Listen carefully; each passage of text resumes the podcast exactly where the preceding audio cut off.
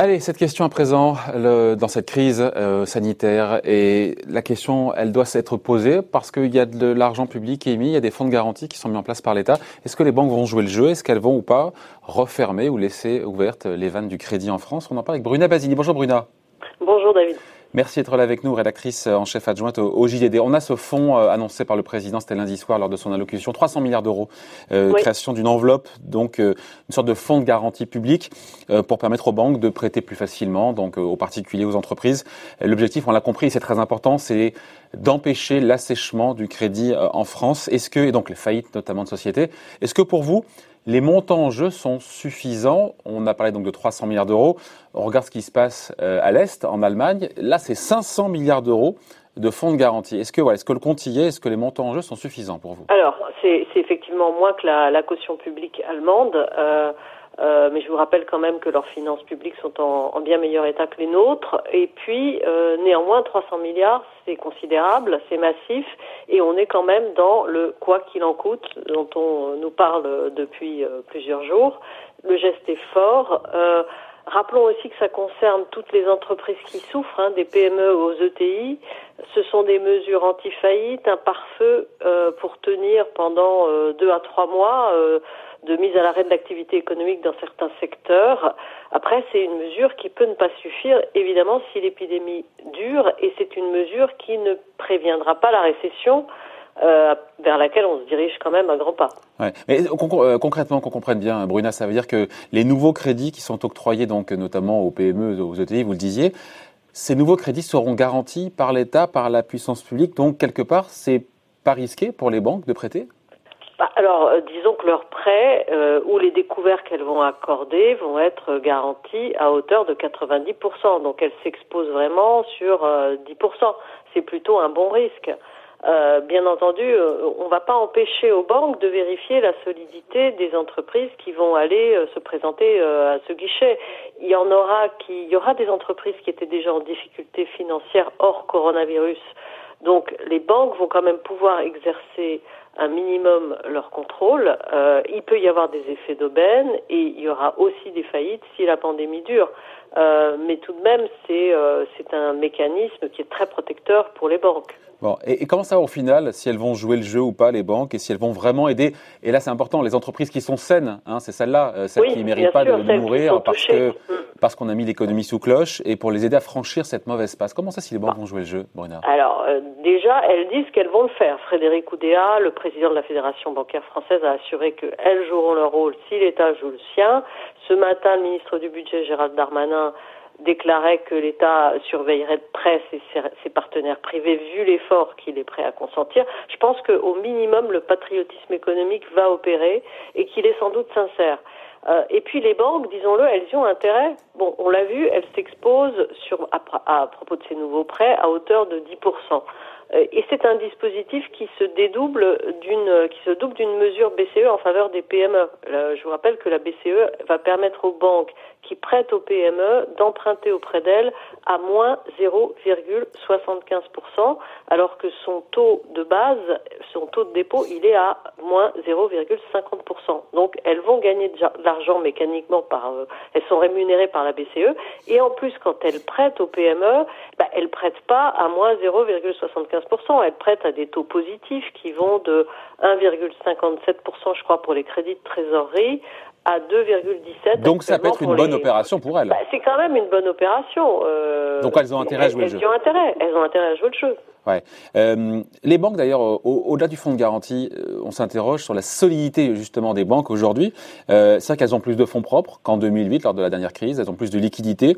Est-ce qu'elles sont, au-delà des, des aides, encore une fois, qu'elles se refinancent auprès de la Banque centrale à taux négatif pour prêter en taux positif. Euh, Est-ce qu'elles sont en assez bonne santé, encore une fois, pour soutenir l'économie? C'est vrai que c'était le message de Frédéric Oudéa. Ça a été, ça a été aussi celui du président du, du Crédit Agricole. Oui, oui, je pense que les banques sont beaucoup plus solides qu'en 2018. N'oubliez pas qu'elles ont, euh, elles ont été obligées, euh, avec des ratios prudentiels, de, d'augmenter leurs fonds propres, euh, d'avoir des taux de solvabilité élevés ceux qui étaient fixés par la BCE. Donc elles n'ont pas de problème de ressources et elles n'ont pas non plus de problème de rentabilité puisque leur rendement sur fonds propres sont en moyenne de 9%. Je vous rappelle aussi qu'il euh, y a eu les très bons résultats annuels de BNP Paribas et Crédit Agricole, justement, malgré un environnement de taux bas. Euh, donc, euh, et disons que ce n'est pas l'exemple. Euh, c'est pas par exemple ce qui se passe euh, de l'autre côté euh, du Rhin auprès des banques allemandes comme Commerz et Deutsche Bank qui ont des problèmes de rentabilité aujourd'hui. Je dirais même que quand on regarde les banques italiennes, dont on pense souvent qu'elles sont en très mauvais état, elles ont elles aussi fait le nettoyage dans leurs prêts non performants. Ouais. Et, juste, il y a eu des engagements qui ont été pris collectivement par les banques auprès des, des autorités, notamment de reporter de six mois les, les remboursements euh, de prêts, tout ça sans pénalité, sans frais. Il y a aussi l'idée d'instruire en urgence euh, les demandes de crédit de trésorerie en urgence. Sur le papier, elles font le job? Alors oui, sur le papier, euh, elles font le job, tous les dispositifs sont en place. Euh, maintenant, euh, les banques, il faut voir euh, chaque banque va avoir son dispositif pour gérer euh, soit une mise sur pause de certains contrats, soit au contraire l'activation de nouveaux contrats.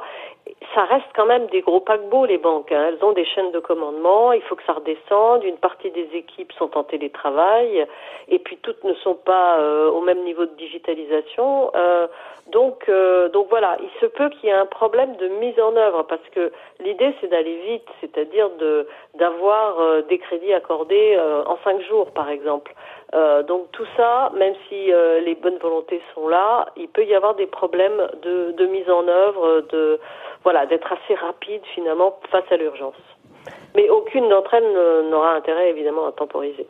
Ouais, donc, donc la question qu'on se pose encore une fois de savoir si les banques vont ou pas refermer même doucement le robinet du crédit, c'est un procès de, de, de mauvaise ah, bah, intention, j'ai envie de dire. Ça... Oui, bien sûr. Enfin, je sais pas, il peut y en avoir. Hein. Je veux dire, euh, on ne sait pas encore, on va voir. Mais euh, on a l'impression, en tout cas, qu'elles sont, elles sont prêtes, elles aussi, à ouvrir les vannes. Elles ont compris que c'était important.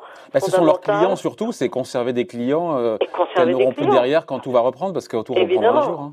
Évidemment, c'est dans leur intérêt de toute manière. Un petit mot avant de se quitter, Bruna, sur le, rôle de, la BPI, de la Banque publique d'investissement. Euh, c'est elle qui concrètement, elle fait quoi? Elle se porte garante entre euh, l'État oui, moi, je dirais et, même, Oui, elle est, vraiment la courroie de transmission. C'est un peu l'urgentiste et les, premiers soins d'un grand corps économique en souffrance, hein, si on veut prendre une image. Euh, c'est elle qui va être euh, en, en, comment dire en avant en avant scène pour débloquer ce, ce, ces mesures de soutien d'urgence. Euh, D'ailleurs, son président Nicolas Dufourc parlait d'un pont aérien de cash qu'il était prêt à mettre en place. Ils ont d'ailleurs été les premiers à, jouer le jeu ou puisque dès le 13 mars, ils ont ils ont mis en place un dispositif qui était un peu moins généreux à l'époque. Alors il y a toutes sortes, il y a tout un un enfin il y a des, des, des, couverts, il y a des prêts, il y a tout un dispositif euh, extrêmement euh, euh, sophistiqué hein, qui sont prêts à débloquer. Moi, je, je, crois savoir que depuis le 13 mars, BPI France a déjà répondu à 9000 demandes. Et depuis le 16 mars, elle propose des prêts en direct et en blanc. Ils les ont même surnommés les prêts à tout des prêts sans garantie pour une durée de 5 ans qui vont de 50 000 à 5 millions d'euros pour les PME et jusqu'à 30 millions pour les ETI, euh, les entreprises de taille intermédiaire. Donc ils sont vraiment sur le pont, très mobilisés et je pense que c'est eux qui vont être un petit peu l'aiguillon du dispositif. Donc cette peur est infondée aujourd'hui, elle est excessive de croire que le robinet va se fermer pour les boîtes qui en auront besoin? Je pense que oui, je pense que c'est infondé. Maintenant, sur la durée, il faudra voir. Évidemment, si ça dure longtemps, euh, on aura d'autres problèmes. Bon, on n'en est pas encore là. Merci en tout cas, merci. Bruna Basini, explication signée. Donc Bruna Basini, rédactrice en chef adjointe donc au JD. Merci beaucoup, Bruna. Merci.